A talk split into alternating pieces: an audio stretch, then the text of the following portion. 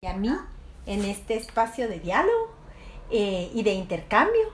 Y hoy vamos a abordar precisamente el tema de los ataques contra la libertad de expresión y también contra los medios y periodistas independientes en Guatemala, en El Salvador y en Honduras. Y lo más importante, ¿qué implican estos ataques? ¿Qué implica este recorte de libertad de expresión y de derechos para las personas, para los ciudadanos y ciudadanas centroamericanos. Entonces, eh, pues les doy la más cordial bienvenida a mis colegas eh, Telma Mejía de Honduras, a Ricardo Baquerano, periodista de El Salvador, y a Gilberto Escobar, periodista de Totonicapán, Guatemala, que nos acompañan en este espacio. Y también a todas las personas pues, que se están sumando para poder participar.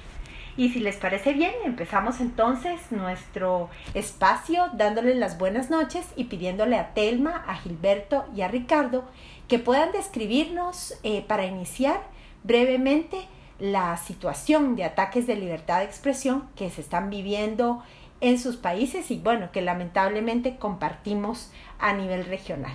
Así que empecemos dándole la bienvenida a Telma Mejía. Buenas noches, Telma, y te escuchamos. ¿Cómo está esta situación en Honduras?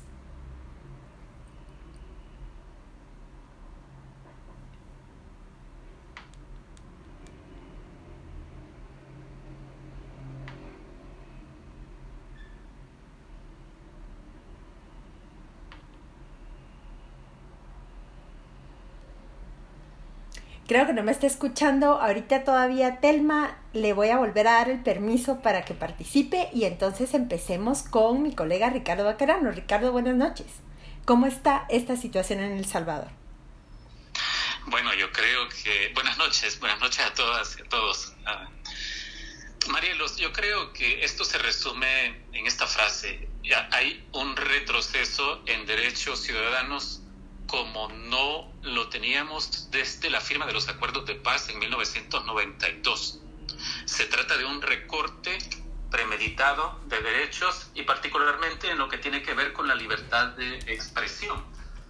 Creo que es casi como matemático el ejercicio que puede hacerse como una suma algebraica que puede hacerse de cosas que han sucedido para terminar viendo que lo que tenemos es un resultado con signo negativo en materias muy concretas, como las que tienen que ver con, con los tres pilares de la libertad de expresión, ¿verdad? que son la rendición de cuentas, la transparencia en las actuaciones del Estado y el acceso a la información pública. En todo esto, El Salvador hoy está como nunca había estado. Y aunque ningún presidente es amigo de la prensa, de hecho se puede decir lo contrario, todos los presidentes son enemigos de la prensa, algunos lo toleran un poco más, un poco menos, un poco mejor, pero creo que la mayoría de los presidentes se preocupan por ser enemigos pasivos de la prensa. Cuando digo pasivos, me refiero a que son reaccionarios y cuando hay cosas que no les gustan o que particularmente les disgustan, tratan de hacer algún ataque, ¿verdad? Promueven cosas, llaman por teléfono, eh, han llegado hasta promover el despido de periodistas. Pero lo que vemos hoy en El Salvador con el presidente Nayib Bukele es que él es un enemigo activo. Es algo parecido a lo que se inventó Bush, ¿verdad? Cuando justificó la invasión a Irak. Los ataques preventivos por si están pensando en hacer algo que no me guste, pues los vamos a atacar. Nayib Bukele hace exactamente lo mismo. Es un enemigo activo de la prensa, toma la iniciativa, busca la ofensiva y antes de tener algo para poder acusar a la prensa de una información incorrecta o cosas parecidas, él ya se ha dedicado a atacar a la prensa, a tratar de amedrentarla y a tratar de fabricar incluso casos haciendo fraude de ley para poder procesar eventualmente a algún medio o a representantes periodísticos de esos medios. Así que yo creo que estamos en el peor momento gracias al presidente Nayib Bukele. El peor momento, dice nuestro colega Ricardo Baquerano. Y bueno, ya está con nosotros, ya se sumó eh, Ben Keichin. Ben, muy buenas noches, bienvenido al espacio Marielos, eh, buenas noches y eh, buenas noches a quienes están conectados en este espacio. Empezamos, eh, bueno, dando la bienvenida a nuestros colegas, ¿no? Eh, Marielos. Sí, justamente, y ya habíamos estado escuchando a Ricardo Vaquerano quien decía que hay un evidente recorte de derechos y de libertades en El Salvador. Y ahora le vamos a preguntar muy concretamente a Telma Mejía, nuestra colega periodista de Honduras, cómo está la situación de libertad de expresión que está viviendo Honduras en este momento. Telma, bienvenida y buenas noches. Buenas noches, gracias a todos y todas. Y bueno, eh, comentarte un poco, ¿verdad? Que Honduras es un país donde todos los ciclos eh, de amenazas a la libertad de expresión eh, se completan, ¿verdad? Es un país donde hay, ha habido querellas, ha habido juicios, tenemos más de 89 periodistas y comunicadores asesinados, la mayor parte de los casos están en la impunidad. Y tenemos una, eh, una legislación eh, que penaliza bastante la libertad de expresión. Y bueno, en este momento nos encontramos con la aprobación de un código penal que tiene más de veintipico de artículos en los cuales eh, criminaliza no solo con penas carcelarias a los periodistas, sino también a las fuentes, limita el trabajo de investigación y bueno, con una ley eh, de secretos también que te hace más complicado el acceso a la información pública. Entonces, eh, nosotros somos un país en este momento que llenamos como todo el circuito de amenazas eh, a la libertad de expresión y vamos a elecciones bajo ese nuevo código penal y bajo nuevas reformas que se hicieron a este código penal. En esas reformas hay nuevas criminalizaciones a la libertad de expresión.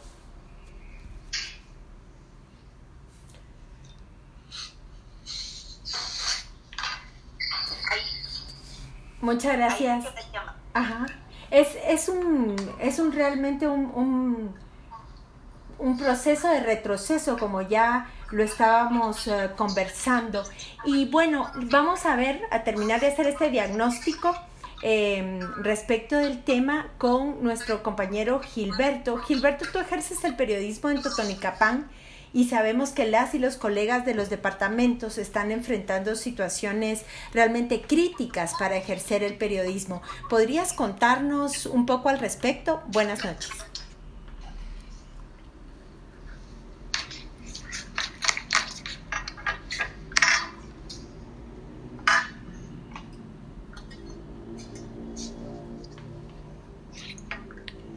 Adelante, Gilberto, te escuchamos. ¿Me escuchan? Perfectamente.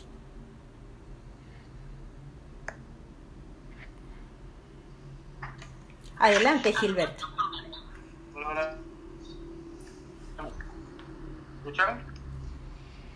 Sí, te escuchamos fuerte y claro.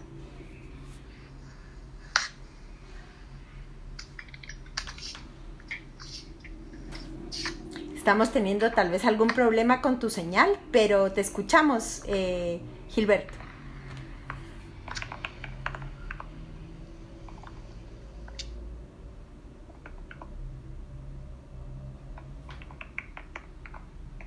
Bueno, vamos a, en lo que tenemos este problema técnico con Gilberto. Eh, vamos a ver si... Sí, te escuchamos. Adelante, contándonos la situación de lo que pasa en Totonicapán, Gilberto y también lo que pasa eh, con los y las periodistas departamentales.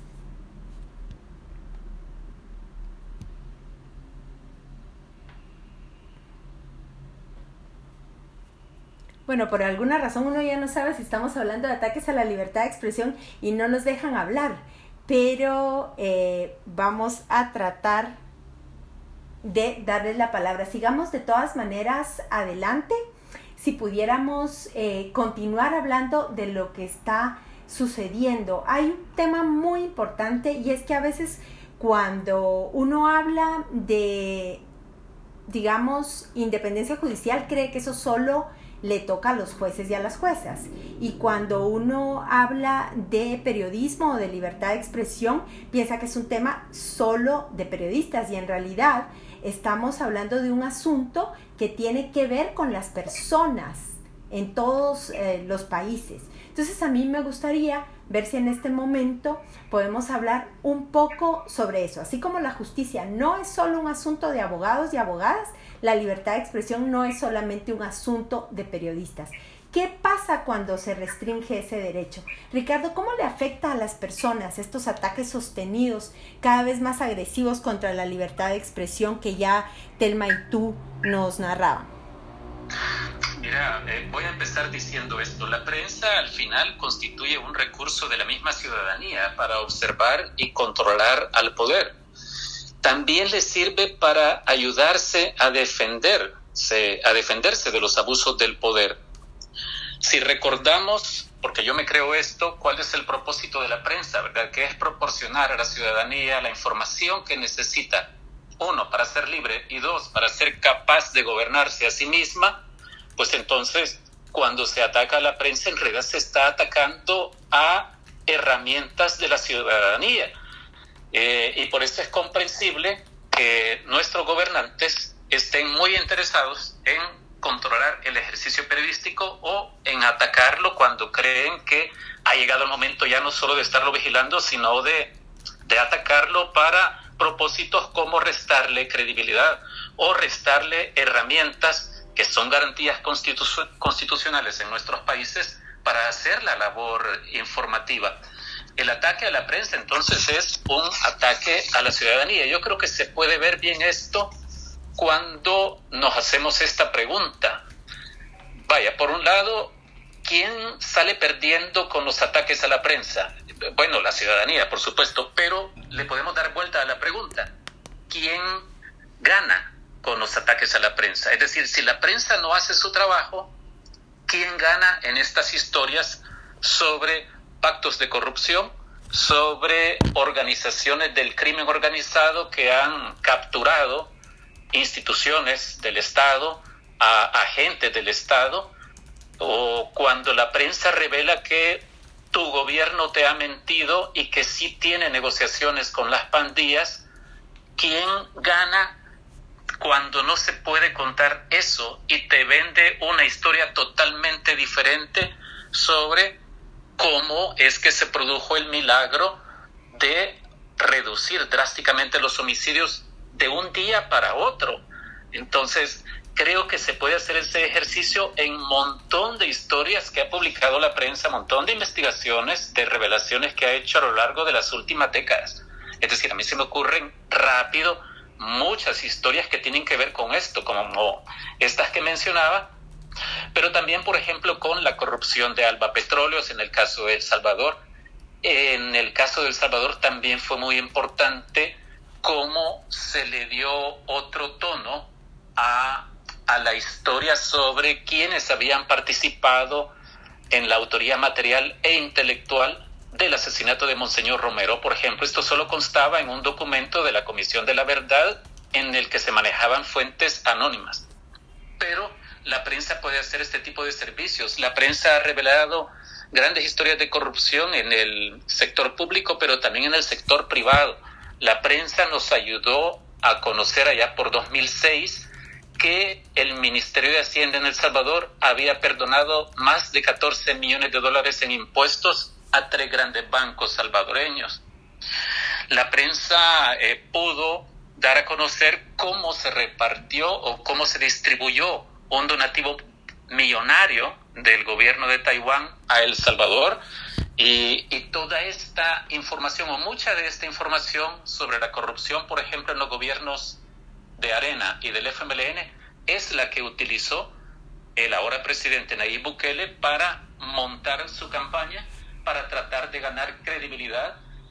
Y hoy lo que nos hemos de lo que nos hemos dado cuenta es de él que de que él sigue con esas mismas prácticas y de hecho ya muchas historias solo el año pasado en relación con, con la atención de la pandemia por COVID-19, se publicaron más de 50 historias en un plazo de apenas tres meses que tenían que ver con corrupción muy clara en el manejo de recursos para atender la pandemia. Entonces creo que de, de esa forma es más fácil entender quién gana o cómo se afecta cuando la prensa no puede hacer su trabajo por recortes de derechos por ataques de nuestros gobernantes.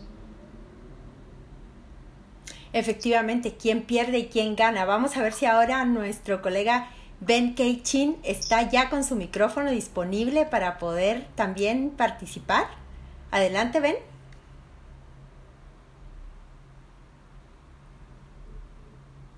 Ahora sí, ahora sí ya está todo en perfectas condiciones. Perfecto. Eh, continuando esta, esta línea de, conocer el diagnóstico de la región, eh, quisiera preguntarle a, Gilberto, eh, tú ejerces un periodismo muy importante desde Totonicapán y sabemos que los colegas y las colegas de los departamentos pues son especialmente quienes enfrentan situaciones muy críticas para ejercer el periodismo eh, en sus comunidades, en sus localidades. ¿Cómo eh, describes esto y si podrías contarnos eh, un poco al respecto de esta labor?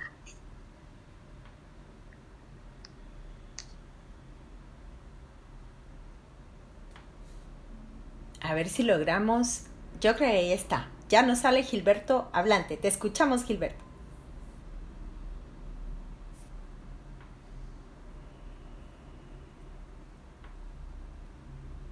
Hola Gilberto, ¿nos escuchas?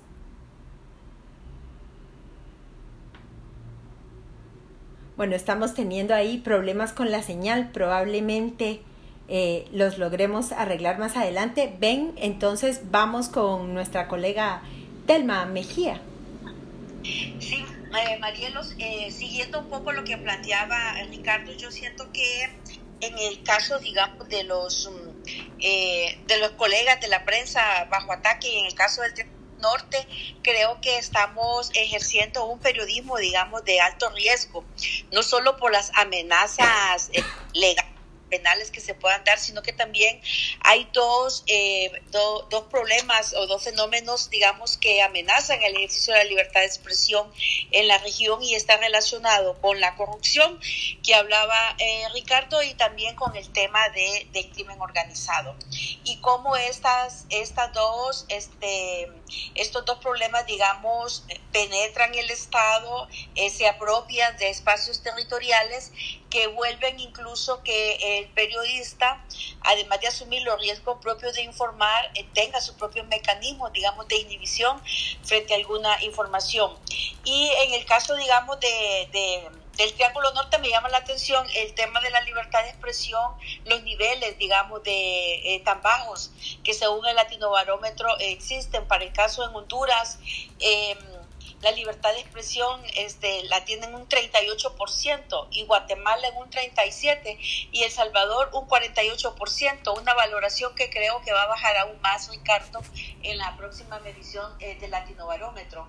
Pero dentro de las amenazas, digamos, en el caso de Honduras para ejercer el periodismo, eh, se encuentran precisamente, de acuerdo a las cifras del Comisionado de Derechos Humanos, se encuentra mm, la Secretaría de Seguridad, ¿verdad? Como una de las, eh, de las personas que, que más amenazan, de las instituciones que más amenazan el poder ejecutivo y luego las personas eh, naturales que se sienten como agraviadas, amenazas en particulares. Son como las que presentan en la denuncia frente al CONADE los tres sectores con, con mayor queja, ¿verdad? Y, y, en el caso, digamos, de la, de la autoridad, precisamente que es la llamada a garantizarte eh, tus derechos, ¿verdad? Lo que uno eh, siente es que más que darte garantías te generan más incertidumbre y hay declaraciones, digamos, de los funcionarios que... Eh, lejos de darte certeza, te intimidan. Ayer el ministro de Seguridad acá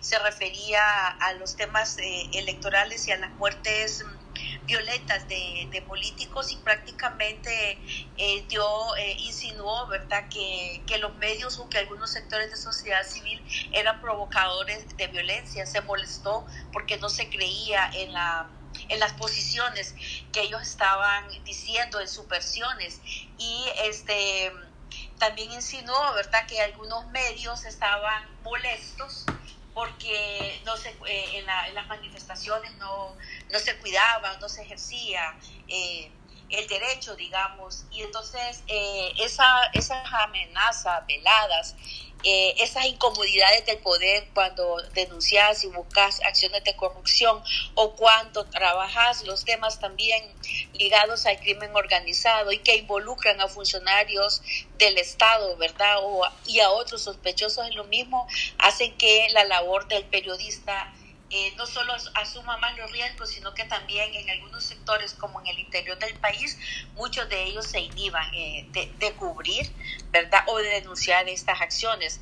Partiendo que tenemos solo en Honduras, y cierro acá, eh, como te comentaba, más de 89 periodistas y comunicadores asesinados y apenas como siete casos judicializados. Y de esos siete casos judicializados, como tres con condenas. Bueno, eh, Telman, sabemos que es una situación eh, complicada. Eh, vamos con el colega Gilberto, eh, vamos a ver si tenemos la oportunidad de escucharlo. Adelante.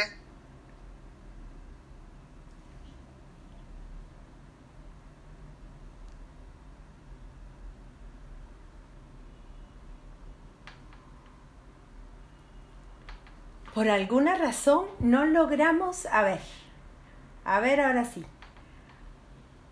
Vamos a cruzar los dedos para que Gilberto ahora sí pueda. Listo, Gilberto. Dices hablante, solo si pones tu micrófono ya te podemos escuchar porque creemos que la, es muy importante lo que nos tienes que decir. Adelante.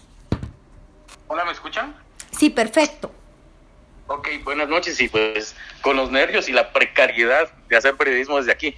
Eh, buenas noches a todas y todos, pues es un gusto poder estar eh, ya en este espacio.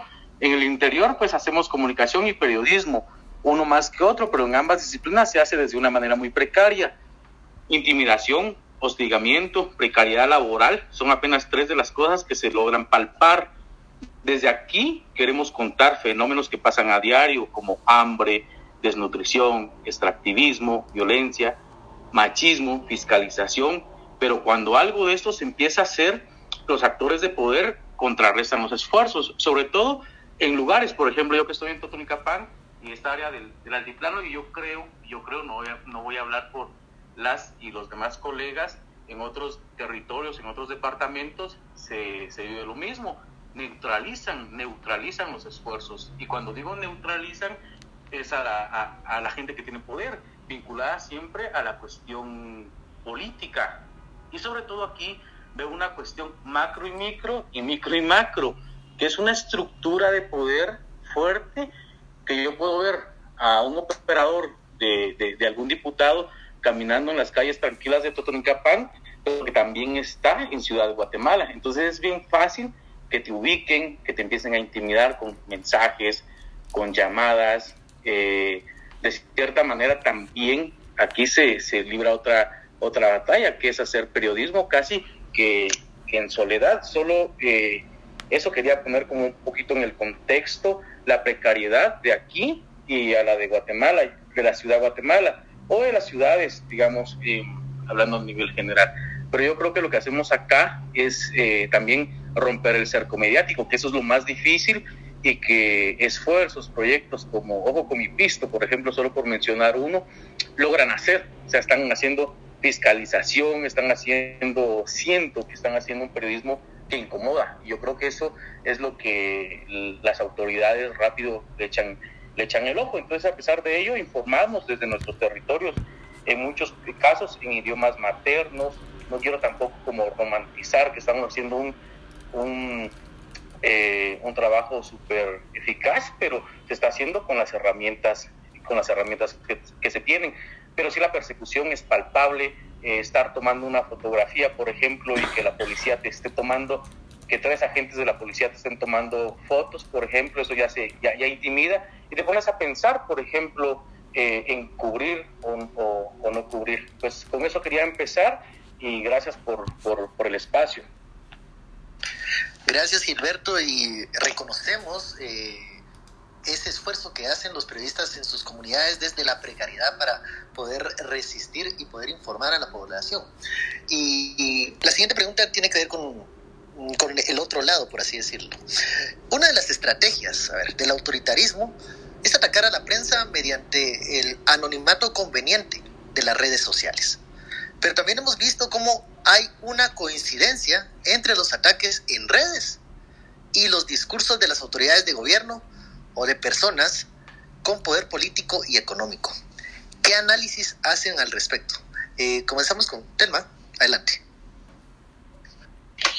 Bueno, eh, yo creo que lo que comentaban los, los ataques en las redes eh, se han vuelto como muy tóxicos, ¿verdad? Y uno tiene que tener como mucha como mucha serenidad y mucha tolerancia ¿verdad? Frente a esos ataques eh, que se dan. Yo particularmente hace como, como un año eh, había una persona en las redes sociales que era impresionante. Em, e, el nivel, el nivel de ataque de virulencia lo tuve que denunciar en Twitter precisamente y ellos lo pusieron a, verificar y todo y, y, bueno, eh, autorizaron, digamos, que, que, pudiera ser bloqueado, pero supe después que esta persona era una persona ligada a los cuerpos de seguridad del Estado y tenía información este, increíble, no solo de mi familia, de mi entorno, sino de mis amigos, que uno llegó como a sospechar eh, a ese nivel de detalles si pudo haber sido alguien cercano, ¿no? Pero una vez que se bloqueó esa cuenta, eh, se dejaron, digamos, eh, de seguir un montón de bots, ¿verdad? Y de, de, todo, de todos esos centros, pero sí eh, uno ve eh, no solo en las redes esa, esas, esas amenazas, sino también que te mandan a veces mensajes, ¿verdad? Intimidatorios por WhatsApp o, llamadas. yo en un tiempo, y lo, lo, lo denuncié así en, en Twitter, había mm, unos, los tradicionales, este los tradicionales mecánicos, ¿verdad? Que funcionan en, la, en, la, en las calles donde no hay, donde se arreglan vehículos, ¿verdad? Y un día me encontré cerca de la oficina, así como, como varios carros y, y un... Y, y, pregunté yo, bueno, ¿desde cuándo esto es un taller de reparación? Entonces me dijeron los guardias, no, mire, hace como una semana estamos viendo esto, pero no. Entonces yo puse así como como una, no una denuncia, escribí un Twitter, ¿verdad? Eh, diciendo, y a las al, a los dos días siguientes ya, ya se había ido, ¿verdad? El taller móvil ese ya se había ido.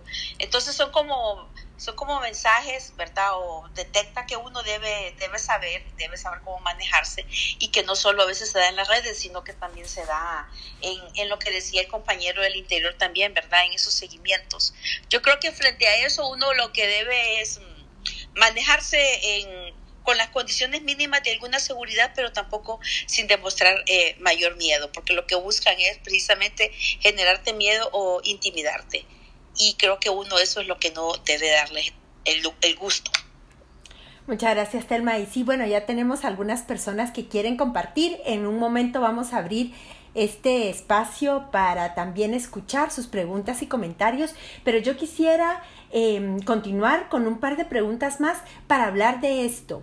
Em, ya decía eh, Carlos, hay a veces un hilo común entre los ataques en las redes, las campañas de hostigamiento, las campañas de odio y los mensajes de las autoridades o de personas con mucho poder político y económico.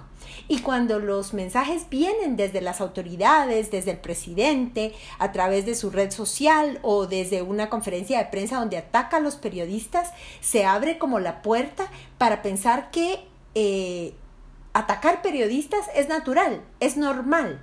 Y sobre todo se hace mucho énfasis en decir, los periodistas desinforman. Este medio es un medio que traslada fake news para quitarle eh, digamos, esa credibilidad. Ricardo, me gustaría que tú ahondaras un poquito en qué sucede cuando estos mensajes vienen desde el poder político, el poder económico, y, y qué sucede también con la ciudadanía respecto a la credibilidad de los medios.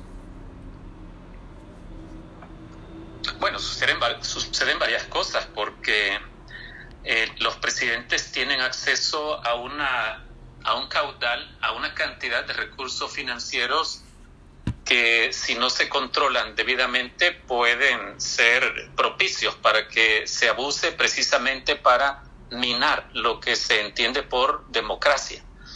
Eh, los presidentes, y particularmente en el caso de El Salvador, han, han mostrado una buena capacidad para organizar acosos selectivos contra aquellas personas que han osado señalar algo indebido, algo incorrecto, algo malo, algo de corrupción.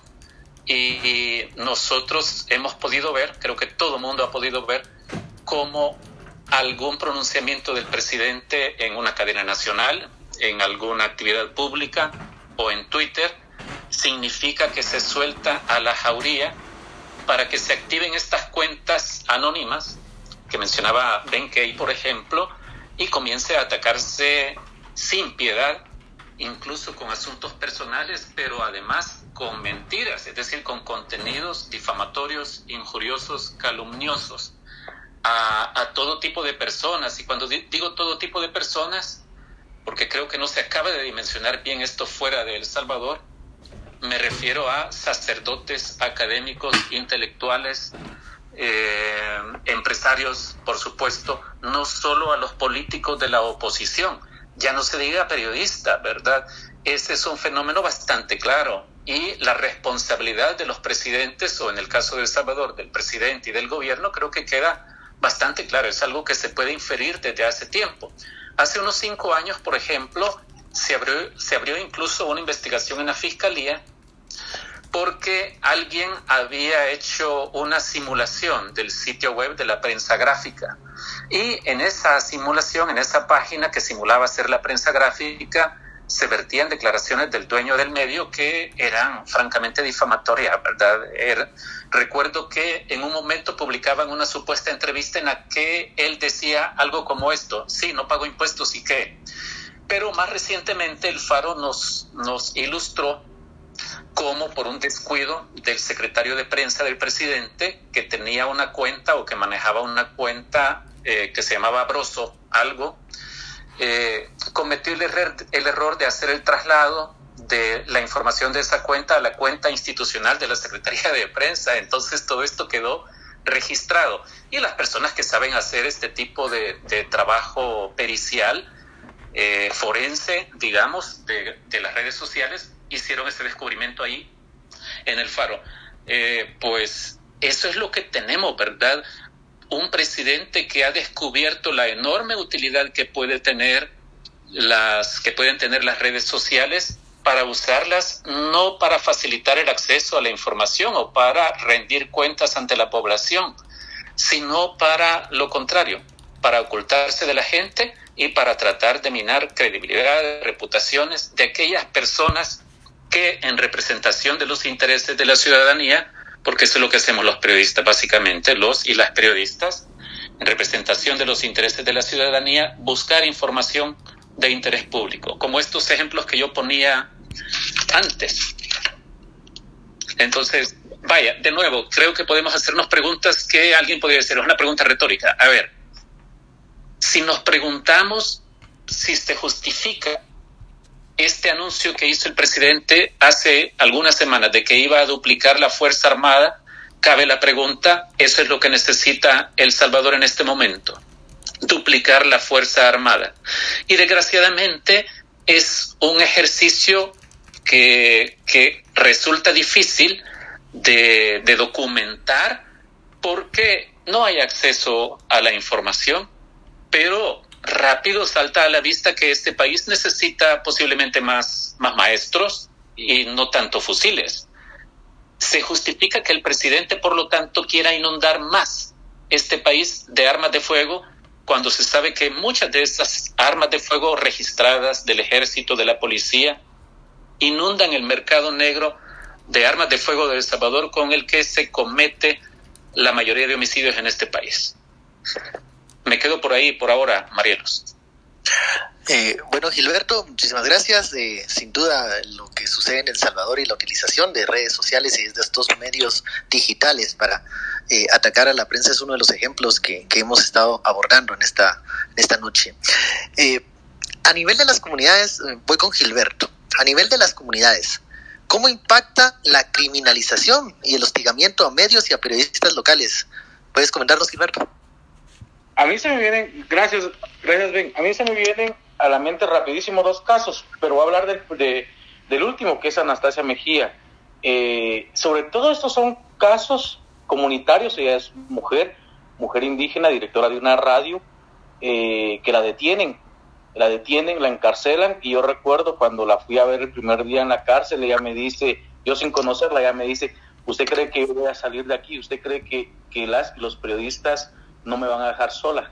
Yo le dije, no, van a estar, van a estar eh, con usted, pero yo creo que aquí eh, los mensajes son a nivel colectivo, lo individualizan, digamos, ahí era, detuvieron a Anastasia, pero el, el mensaje era para todo el gremio. O sea, eh, eso es lo que hay que, pienso, ir entendiendo que, por ejemplo, cuando le tocó a Sonic, no era a él, a él, digamos, directamente, sino era a todo el gremio.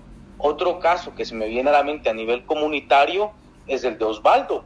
Es el de Osvaldo quien eh, hace periodismo, Osvaldo Ical, que hace periodismo desde Quiché, que él sí este año, en abril, entre abril, marzo, abril, mayo, recibió mensajes directos a su WhatsApp eh, con amenazas de muerte. O sea, sí hay un hostigamiento permanente y que no lo tienen que hacer como net centers, digamos, aquí en, en, esta área, sino que es más directo. Por eso yo decía en el primer momento, te tienen muy te, te tienen mapeado rápidamente esas estructuras, saben a qué hora salís, cuántos hijos tenés, eh, saben todo esto, digamos, estos detallitos que te ponen a pensar, por ejemplo, eh, en algún momento te han insinuado, han insinuado eh, hacerle depósitos bancarios a algunos colegas, entonces yo creo que esos son mensajes que hay que leerse entre líneas, pero también hay otra cosa aquí, que a nivel de lo local los medios sobreviven a veces con pautas de las municipalidades y esa es también una forma de,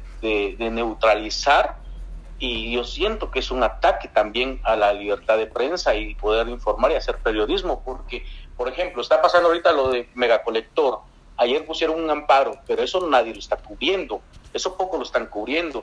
Pero viene los medios locales están neutralizados porque la municipalidad ha pautado, porque el diputado ha pautado en el, en el medio. Entonces, aquí los ataques han sido muy directos. Anastasia estuvo eh, encarcelada injustamente. Eh, sí, ahí, ahí hay, digamos, toda, todo un ejemplo el que se podría hablar de cómo esos mensajes son eh, a nivel para todo el gremio, eh, sobre todo actores de justicia, sobre todo en Quiché, como cómo la jueza ah, criminalizó la, la, creencia, la espiritualidad también de, Anastasia. O sea, esos son ejemplos muy fuertes y que no, o sea, no me voy a remontar a hace 10 años, a hace 20 años, sino que hace un año. O sea, eso sí, es, sí, sí ha sido bien fuerte la persecución y es directa porque te los topas en el parque. Por aquí no tenés como, no somos como 2, 3 millones, sino que eh, te conocen rápido. Yo creo que esa es la precariedad también de poder hacer periodismo aquí en, esta parte como, como muy sola, porque tampoco tenemos como un gremio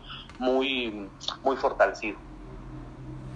Y precisamente es una descripción exhaustiva y muy clara lo que tú dices, eh, Gilberto, en el tema de hacer em, acoso, hostigamiento ejemplificante. Es decir, se lo hago a este periodista para que entiendan los demás se lo hago a este defensor de derechos humanos para que entiendan los demás, para que nadie haga, digamos, porque le va a pasar lo mismo. Bueno, tenemos el caso del Store, donde allanaron las viviendas de tres periodistas comunitarios, eh, lo cual, digamos, va directamente a aquellos periodistas que informan sobre lo que sucede en el territorio.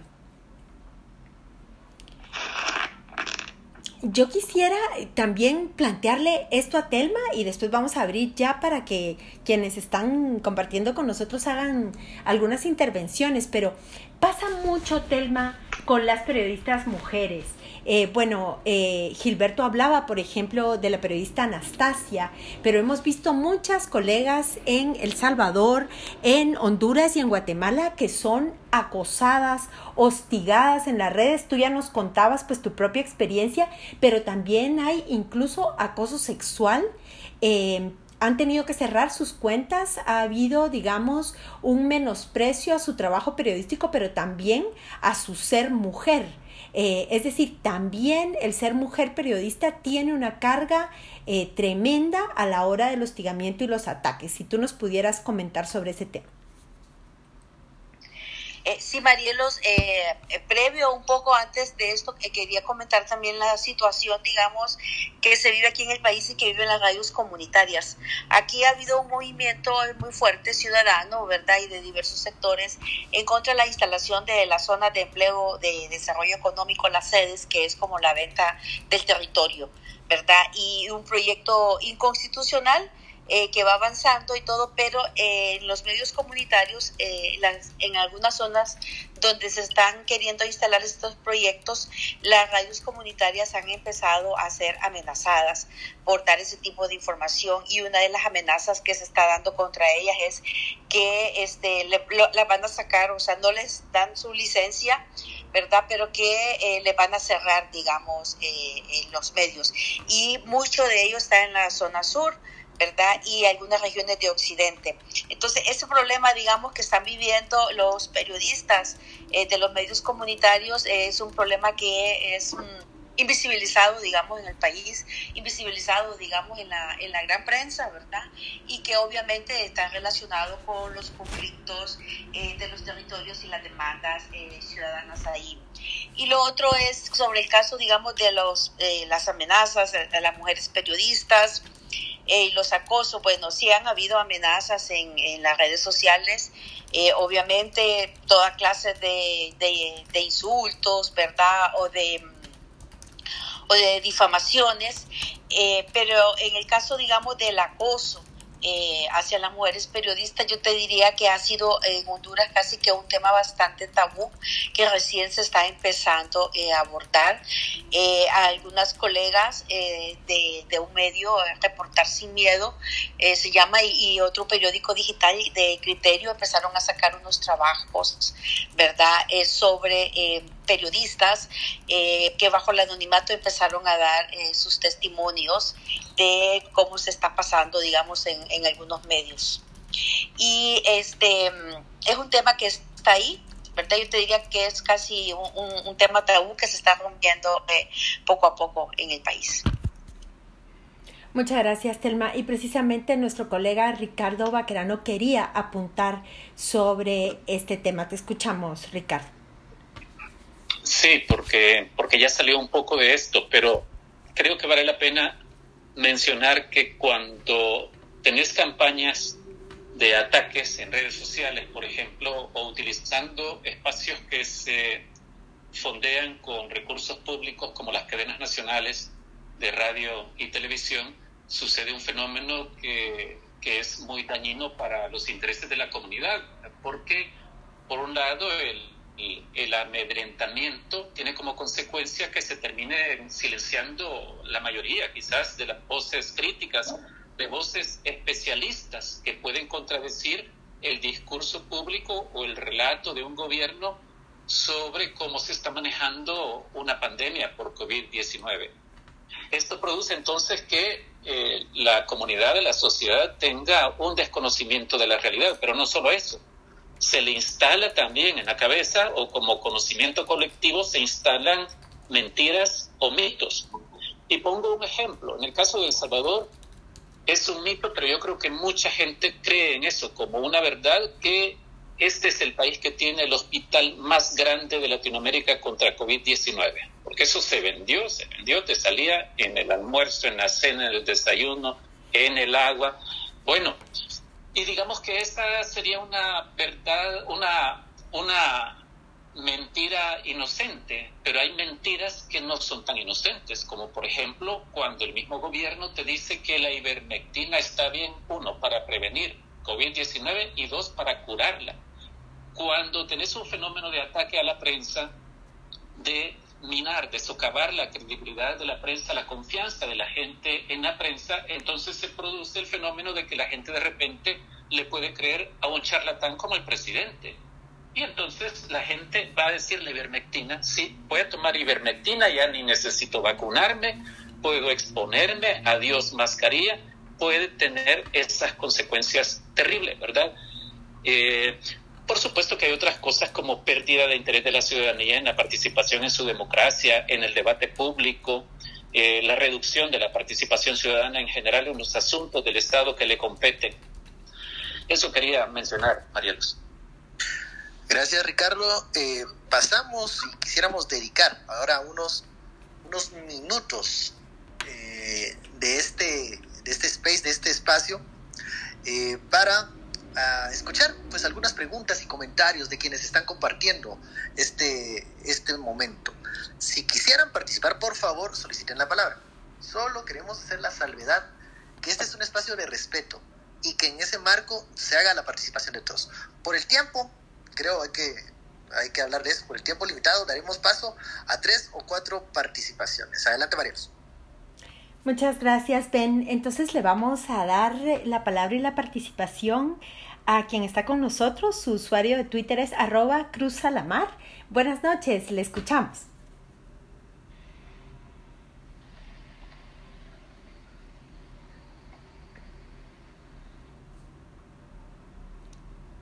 A ver, a ver si logramos darle ahí a la colega. Creo que es una cuenta del Salvador.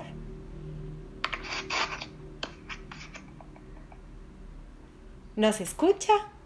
Arroba Cruz. Bueno, vamos a dar paso entonces a otra de las preguntas. Si quisieran también participar, pueden, em, pueden pedir la palabra. Yo quisiera, eh, bueno, ya que hay muchos y muchas periodistas aquí, hacer una de esas preguntas que son difíciles y que bueno, si lo supiéramos, pues a lo mejor y podríamos eh, tenerlo, pero ¿qué hacer frente a este panorama? Em, ¿Qué tipo de alianzas se podrían implementar eh, de manera regional, de manera también nacional frente a esta embestida contra la prensa independiente? Eh, Gilberto decía algo muy concreto, decía, Anastasia estando en prisión decía, bueno, nos va a dejar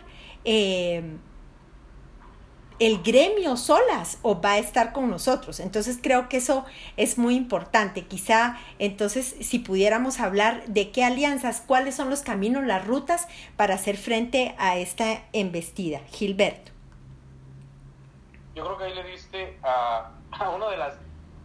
Empezaste bien diciendo que es una de las como preguntas filosóficas y nos podemos a pensar en qué poder hacer si como gremio estamos súper divididas, divididos pero yo creo que sí, las alianzas, sobre todo regionales, eh, ayudan bastante. Ahora tenemos eh, redes, redes digitales, redes sociales que nos pueden ayudar a conectarnos, eh, estar de cierta manera cerca.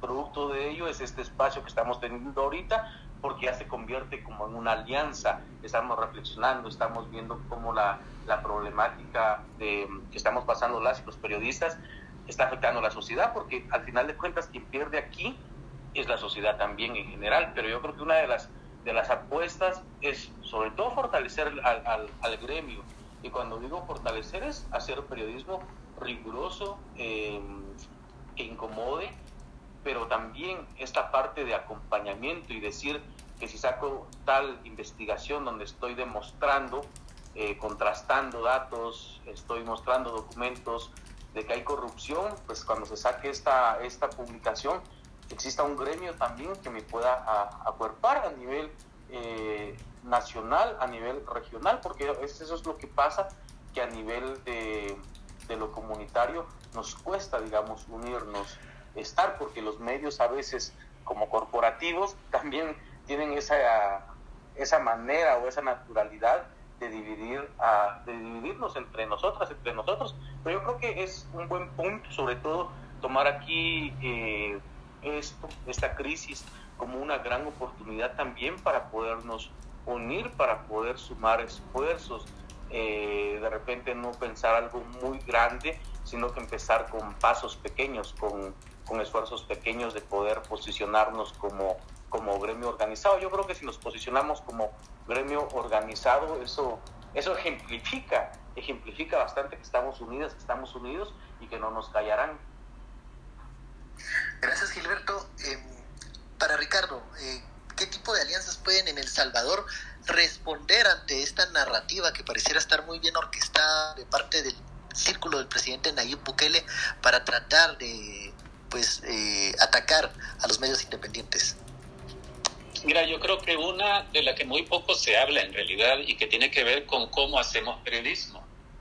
Eh, yo creo que, que, la clave, la principal eh, clave para, no solo para sobrevivir, sino para recuperar el apoyo de la ciudadanía y la credibilidad de la ciudadanía que se ha venido deteriorando a lo largo de los años, está en precisamente hacer un periodismo que logre conectar con la ciudadanía, generar conciencia en la comunidad de que el oficio del periodismo y el servicio informativo de la prensa es fundamental para el bienestar de la comunidad, para los mejores destinos de la sociedad. Pero eso creo que, que no se ha sabido hacer muy bien. Eh, creo que tenemos todavía en términos generales una prensa bastante dormida en el periodismo clásico de antes de la Internet y que en muchos medios tradicionales, que siguen siendo los medios que probablemente conservan mucho del, del reparto de la, de la audiencia en nuestros países, todavía no se enteran de que hay otro tipo de necesidades de traslado de información y que la gente consume información hoy de manera distinta. Hoy la gente está expuesta a demasiada tentación informativa. Es decir, lo de la infodemia no es un, término que alguien se inventó solo por, por sonar bonito, es una realidad. Si solo las redes sociales, solo Twitter, por ejemplo, es una vastedad de información que puede tentarte para entrar y entonces uno tiene que pensar en cómo competir con eso. Pero creo que cuando decía yo que se conecta muy poco con los intereses cotidianos de la gente que anda viendo cómo va a hacer para poder darle comida a sus hijos mañana o cómo va a tratar de evitar que la pandilla no le amenace o no reclute a su hijo mañana o, ahora. Entonces es, es, muy, muy difícil que, eh, que estén interesadas estas personas en consumir periodismo, están más interesadas en otro tipo de cosas.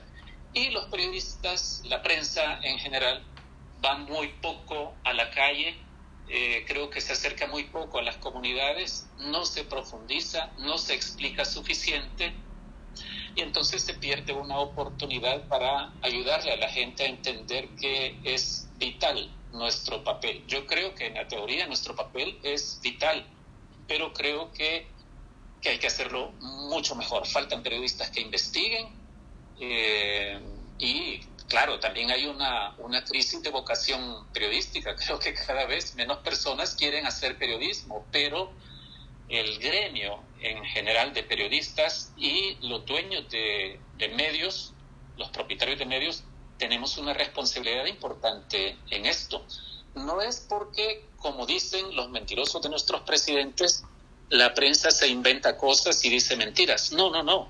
Es solo que hay que saber cómo informar mejor. Es decir, ya no podemos seguir pensando que las fórmulas de antes cuando no existía Internet pueden seguir funcionando. Y creo que también es un error pensar que la salida fácil eh, e-, es la solución a nuestro problema, ¿verdad? Es decir, el, el sensacionalismo o hacer caricaturas de periodismo en TikTok, que yo no digo que la herramienta sea mala, cómo se usa es el problema. Vaya, yo creo que ese es un error. Si pensamos que ahí está la salvación del periodismo, creo que es un error. Más y mejor periodismo, dice Ricardo Vaquerano. Tenemos entonces ahora un par de preguntas antes de la respuesta de nuestra colega Telma Mejía de por dónde vamos. Vamos a darle la palabra a Evelyn Boche, periodista de Guatemala, y luego a una persona que solicitó también de Honduras de nombre Blanca. Adelante Evelyn, te escuchamos. Ya está activo tu micrófono. Eh, hola, ¿qué tal? Coincido con muchos de los, de los desafíos que plantean los, los colegas centroamericanos, realidades muy similares. Yo considero que el periodismo enfrenta ese desafío de narrar, de relatar conflictos muy complejos y, y hay muchos obstáculos, ¿no? El, el acceso a las fuentes de información y que las fuentes de información también tengan la transparencia para exponer eh, los problemas más allá de cómo les sean favorables a ellos, sino pensando en función del problema, ¿no? En, función al final de, la gente. Y justo lo que dice Ricardo de ir a las comunidades, creo que esa es una gran deuda que, que tenemos con la gente, el acercarnos Y ahí es donde ya empieza otra serie de, de, temas que lo hemos hablado con otros colegas también, ¿no? que es la, la limitación de los recursos. Eh, cada vez los medios pues afrontan mayor eh, asfixia financiera de diferentes tipos, entonces está esa dificultad de tener los recursos para cubrir incluso territorios dentro del país. Esto es, la verdad, la vergüenza decirlo. Y, y, bueno, y luego las cuestiones de seguridad también, ¿no? El, el ir a, a, territorios que están en conflicto no es así nada más. Creo que esto da también oportunidad para pensar en, en alianzas y eh, yo quisiera, no sé si de pronto ahí se pueda activar alguna, alguna eh, pregunta de qué piensan de la unidad centroamericana, de si es viable, necesaria una asociación de periodistas centroamericanos. Perfecto, Evelyn, muchísimas gracias. Entonces tomamos nota de esa pregunta y le damos la palabra a Blanca Valladares que desde su cuenta vemos que es de Honduras. Blanca ya tiene eh, el micrófono para que pueda expresarse adelante. Hola, buenas noches, gracias. Eh, un espacio, la verdad, súper interesante que me llamó la atención porque vi que Telma se estaba, se estaba conectando. Mis respetos para Telma, ella sabe. Pues yo iba a hacer esa pregunta difícil que pues realmente creo que ya fue planteada. Se tiene identificado ya el problema. Entonces, ¿qué hacer para buscarle una solución? Es difícil, yo no me, lo puedo imaginar cómo se va a eh, solventar esta situación considerando quiénes son los actores y quién es ese, ese poder que está arriba de la prensa y especialmente la independiente. Ya hablaron que la prensa es la voz y son los veedores de la sociedad. Entonces hay que buscar ese acompañamiento de él, de, de la sociedad. Pero eh, igual, como prensa creo que nos hemos divorciado en algún momento de la sociedad, que era como nuestro primer objetivo, porque es a quien estamos ayudando a orientar, a informar, a, decirles una verdad. Eh, ¿cómo, logramos, por ejemplo, el acompañamiento de las grandes corporaciones, eh, que igual ya es un tema que ya se tocó y yo conozco muy bien cómo funciona la pauta publicitaria? cómo conseguir, cómo conquistar a esos medios de comunicación para que sean nuestros aliados, cómo buscar, cómo lograr eh, localmente desde nuestro gremio tener, por ejemplo, un colegio, el caso de nosotros, fortalecido, que todos los periodistas sean miembros de ese colegio. En Honduras se da un fenómeno que los miembros del colegio de periodistas generalmente son locutores, presentadores, de entretenimiento y del periodismo rosa, que no estoy en contra de ello, pero eh, creo que nos hace falta tener las piezas claves en ese colegio de periodistas. Esa es mi participación. Gracias. Muchas gracias, Blanca, por su participación y le vamos a dar también la palabra a Frida Larios eh, y le pedimos por favor también que se presente, se identifique para hacer su pregunta y vamos a tener que cerrar con el espacio de las preguntas. Quisiéramos hacer más, pero se nos está yendo el tiempo. Adelante, Frida. Hola, soy Frida Larios, eh, soy del Salvador y soy artista indígena y profesora de alfabetismo visual en American University. Mi única inquietud aparte pues de todos los demás inquietudes con respecto a la representación periodística. Eh, bueno, yo trabajo en la escuela de periodismo, pero no soy periodista para nada. Pero al ver la, el contexto eh, de esta buena conversación en donde se oyen pues historias paralelas y la, la pregunta eh, en El Salvador que me surge al escuchar es por qué en El Salvador está tan centralizado el periodismo.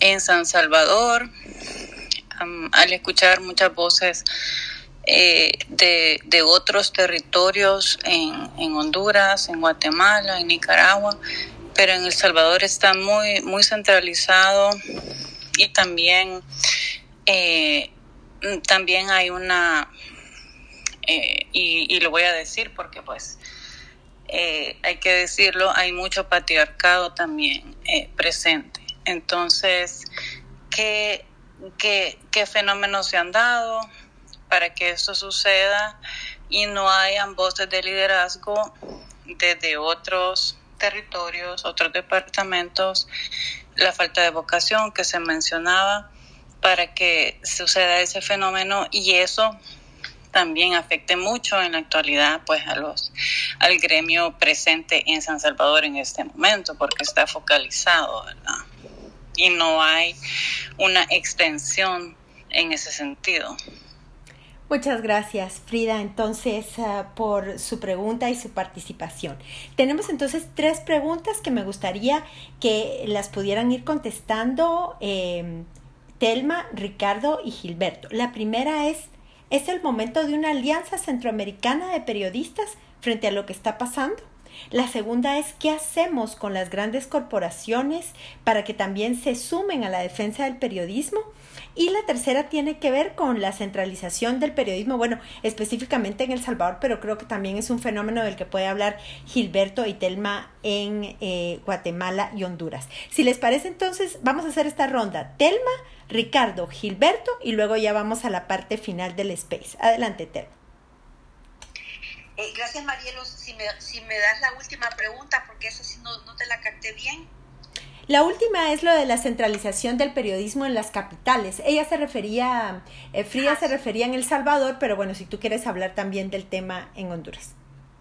Sí, mira, rápidamente eh, voy a, eh, le voy a pasarle comentario que me mandó la colega Lourdes Ramírez de En Altavoz y ella me habla que se acaba de crear en un encuentro, un conversatorio de periodistas centroamericanos, la Red Leal para la Libertad de Expresión en una asociación con Fundamedios eh, de Ecuador.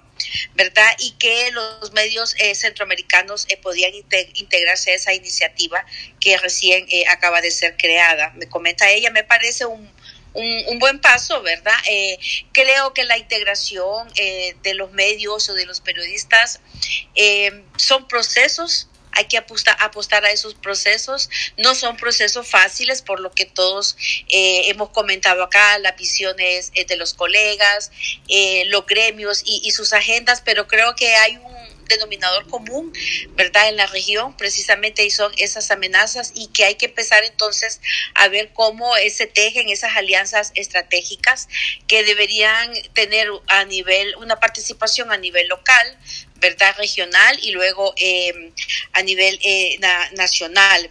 Este, creo que lo que hablaba eh, la, en cuanto a la centralización, ¿verdad? del periodismo, sí hay, hay una tendencia, digamos, en, en, el caso de Honduras, hay la tendencia que Honduras es Tegucigalpa y San Pedro Sula, las dos principales ciudades del país, ¿verdad? Y que todo sobre el periodismo se genera desde ahí, o que todo sobre el país pasa por esas dos ciudades. Creo que ahí hay que ir votando un poco ese, ese mito, ¿verdad? y abrir el periodismo, como decía Ricardo, bueno, hacer buen periodismo, y ese buen periodismo se encuentra en diversos, en diversos sectores del país. Hay iniciativas en el país eh, gremiales de periodistas, además de la Asociación de Medios de Comunicación que tiene a los tradicionales o el Colegio de Periodistas, hay otras iniciativas en el interior y hay que ver cómo se teje esas acciones. Eh, el Comité por la Libre Expresión se libre, es un es una especie de, de ello, digamos. Y creo, Marielos, en lo último, ¿cómo hacemos para que las grandes corporaciones se vayan sumando al periodismo?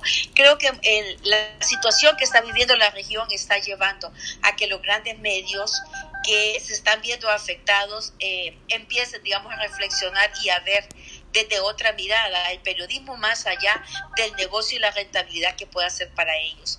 Creo que hay que ver, aprovechar como ese nicho o esos espacios, ¿verdad? Para construir alianzas, para construir procesos que no son fáciles, pero creo que hay que empezar por algún lado. Muchas gracias, Telma. Sí, efectivamente, alianzas y unidad, no solo de periodistas, sino de los diferentes sectores democráticos. Gilberto, eh, ¿cómo ves tú estas eh, respuestas a las tres preguntas o a las dos preguntas que tú quieras contestar? Adelante. Yo primero empezaría en los países, en los tres países, digamos, eh, los regímenes autoritarios están, o sea, lo objetivo, lo palpable ahí está, están los, esos regímenes eh, carcomiendo a la sociedad y sobre todo limitando el, el oficio o, la tarea de hacer periodismo.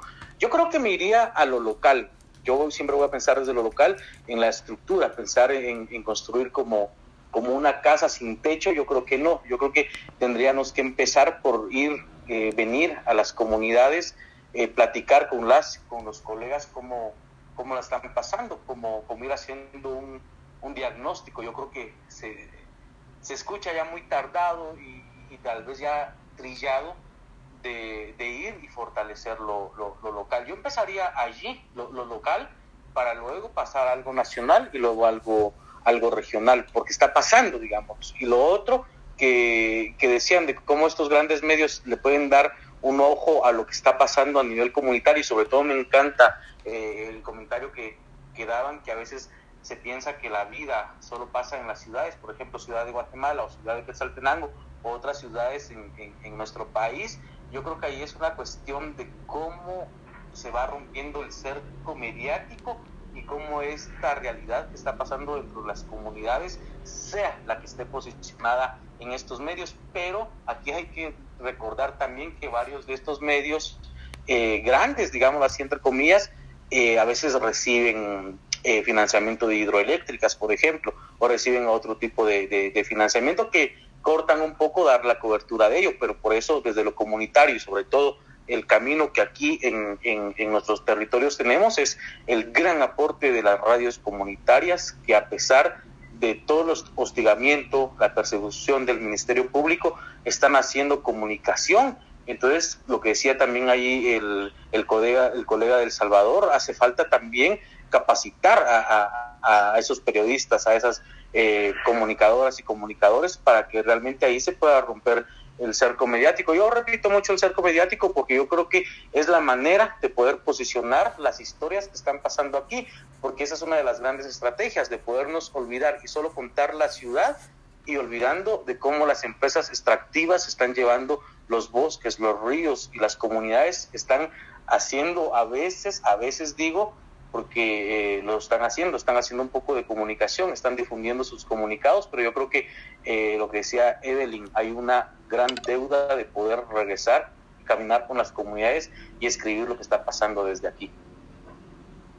Muchas gracias Gilberto. Y pusiste el dedo en la llaga. O sea, claro, hay medios independientes, hay periodistas independientes, pero hay medios y periodistas ligados a los sectores del poder y ligados a los sectores de la corrupción y cuáles son los medios que están siendo beneficiados por estos gobiernos y por estas élites corruptas, ¿no? Eso, bueno, da para otro space. Le damos la palabra a Ricardo Vaquerano y luego ya vamos para el cierre con eh, mi colega Ben Kay y le, le explico también al oyente Marvin, estoy tratando de darle la palabra, pero no me deja al darle la palabra, no sé si es porque su cuenta tiene candadito, pero me dice que no, que no le puedo habilitar. Así que mil disculpas. Adelante, Ricardo. A ver, sobre el primer punto de la Alianza Regional de Periodistas de Centroamérica, sí, yo creo que es el momento. Lo fue desde hace tiempo ya. De todas formas, sí creo que a lo primero que debemos ponerle atención, la prioridad uno debería ser tratar de recuperar una buena relación con la comunidad para que la comunidad nos vea a quienes hacemos periodismo como aliados, como aliadas. Y eso creo que traerá como consecuencia eh, la correspondencia de la ciudadanía hacia los medios y hacia quienes hacemos periodismo. Es decir, podemos empezar a ver a la comunidad como una aliada fuerte. Eso es fundamental. El segundo punto sobre las grandes corporaciones informativas y su compromiso con la defensa de la libertad de expresión. Es que yo creo que el problema de las grandes corporaciones informativas es que su, su principal eh, misión en realidad es hacer dinero y no, y no dar información a la gente, información valiosa a la gente. Entonces, ahí hay un problema de que están invertidas las prioridades respecto de lo que el ideal periodístico dice, ¿verdad? El ideal periodístico dice que tu primera lealtad es con la ciudadanía. Ese es el primer mandamiento. Pero las grandes corporaciones informativas no lo ven así. Entonces están muy dispuestas a aprovechar la oportunidad cuando un gobierno les ofrece un paquete publicitario de 5 millones de dólares en el año, sobre todo cuando les precompra ese espacio, por ejemplo. Entonces, eh, creo que ahí es muy complicado eh, tener esperanzas. Y el tercer punto, lo que mencionaba Frida sobre la ausencia de prensa en las comunidades de prensa comunitaria, creo que es una realidad. Y a ver, algunos medios, algunos medios importantes en El Salvador tuvieron un buen staff de, de corresponsales en los departamentos el diario de hoy, la prensa gráfica, y con la, crisis económica, la crisis financiera, particularmente a partir de 2008, que, que se comió a todo el mundo, pues también atropelló las redacciones de los medios en El Salvador y cada vez se fue precarizando más el servicio informativo. Hoy los equipos de corresponsalía creo que son muy, muy reducidos. Por otro lado, como herencia de lo que se discutió en los acuerdos de paz, se intentó que las comunidades también tuvieran su propia voz por medio de frecuencias de radio. Esto, sin embargo, no, acabó de funcionar muy bien, aunque ha habido muy buenas radios, diría yo, comunitarias, que están aglutinadas en una organización que se llama ARPAS, Asociación de Radios Participativas de El Salvador.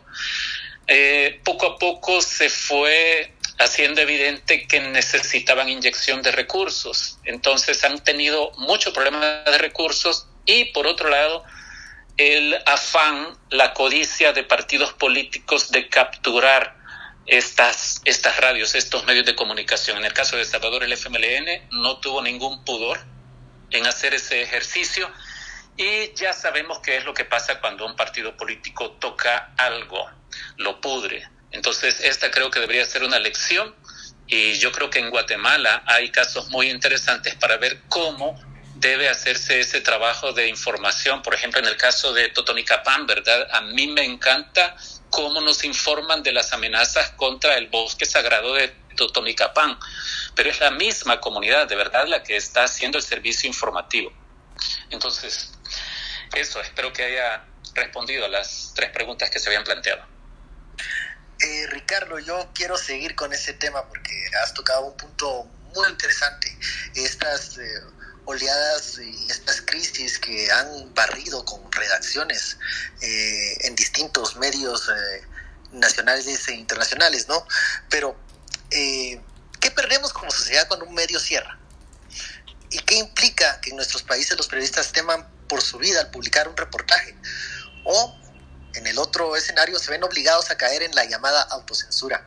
Eh, ¿Hay modelos viables económicos para hacer, eh, digamos, un medio eh, que pueda sobrevivir a estas crisis económicas, que no tenga que estar ligada a la pauta comercial o esclavizada a la pauta comercial y poder defender siempre la independencia del mismo? Empiezo por lo último. Creo que es sumamente difícil y lo han experimentado los grandes monstruos del periodismo mundial. Los periódicos estadounidenses, el Times y el Post, han sufrido, han sufrido mucho. Eh, entonces es muy complicado pensar, es muy difícil pensar que la solución puede estar, sobre todo ahora que el ejercicio periodístico sobre todo se difunde por medio de Internet, es muy difícil pensar que ahí puede haber una solución. Estos medios han estado eh, sobreviviendo y fortaleciéndose poco a poco, pero les ha costado mucho. Yo de nuevo creo que la clave estará en que la ciudadanía vea en el periodismo un servicio útil como el agua o como la electricidad o como la internet.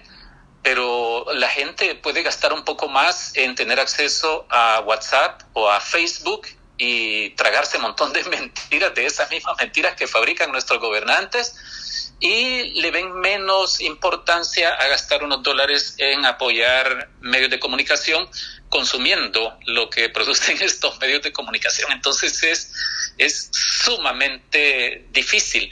Y eh, la crisis económica creo que todavía no nos ha eh, terminado de mostrar todo lo que puede matar en nuestras comunidades. Hablo de medio, ¿verdad? En, Europa y en Estados Unidos particularmente, la crisis mató medios que tenían una tradición de prácticamente de siglos, se, se podía contar ya así, en, en, más de 100 años. Y creo que en nuestros países todavía está por verse hasta dónde llegarán las consecuencias de esta precarización. Pero para mientras, lo que deberíamos intentar es cómo, cómo la gente puede ver en nosotros algo muy necesario, algo vital. Repito, como si fuéramos el agua, que la gente no pueda salir a la calle sin consumir la información que le damos. Muchas gracias, Ricardo. Y bueno, pusiste un tema que habría que hacer otro space para debatir. Quizá no es todos los partidos políticos, hay algunos partidos políticos que corroen todo, pero bueno, eso es otro tema a, debatir en otro space. Tenemos muchísimos mensajes directos, han mandado también mucha información, invitando a seguir hablando de este tema, así que muchísimas gracias eh, por participar y por sus preguntas y comentarios. Vamos a cerrar este espacio pidiéndoles a nuestros tres invitados, colegas de lujo, realmente un gusto haber compartido con ustedes y quisiéramos pedirles que en 30 segundos hagamos una reflexión final para cerrar el espacio de hoy. Vamos a empezar por Gilberto.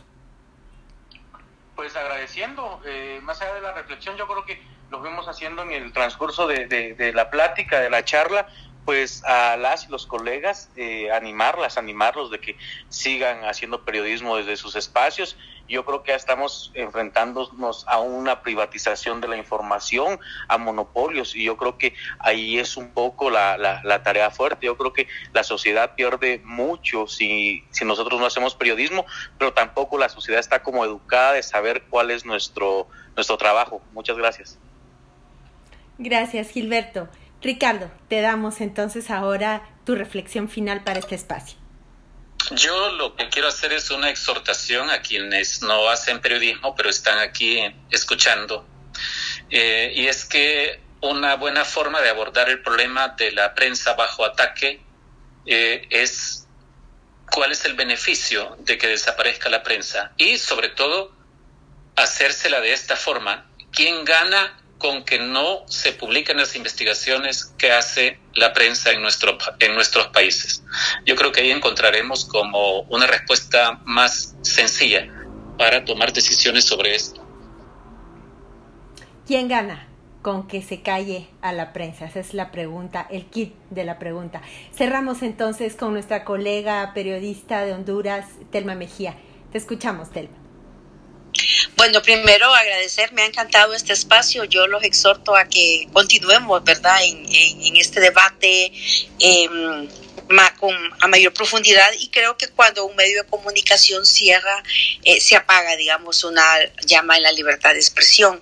Creo que la sociedad eh, pierde cuando un medio de comunicación cierra y cuando se intenta asfixiar el buen periodismo, porque entonces significa que la sociedad va, no va a tener la brújula que debe ser el periodismo para guiarla, digamos, con eh, responsabilidad y una información eh, veraz y oportuna. Entonces, em, mi reflexión sería, bueno, em, sigamos en esto, busquemos y empecemos con eh, los procesos. Yo apuesto mucho a los procesos porque creo que en la continuidad de esos procesos, por pequeños que sean los, los esfuerzos, eh, a la larga te van dando eh, satisfacciones. Y al poder, creo yo también hay que hacer como decía Javier Darío Restrepo, hay que bordear la piedra ¿verdad? Y poco a poco para irla eh, rodeando y poder hacer eh, cambios de fondo. Muchas gracias, Telma. Claro que sí. Entonces nos quedamos con esas ideas finales. Telma Mejía, Gilberto Escobar, Ricardo Vaquerano, mil gracias por sus aportes y reflexiones. Muchas gracias a quienes nos acompañaron en este espacio. Y le dejo el cierre a mi colega Ben Keichin. Como siempre, un gusto compartir contigo estos espacios de diálogo e intercambio.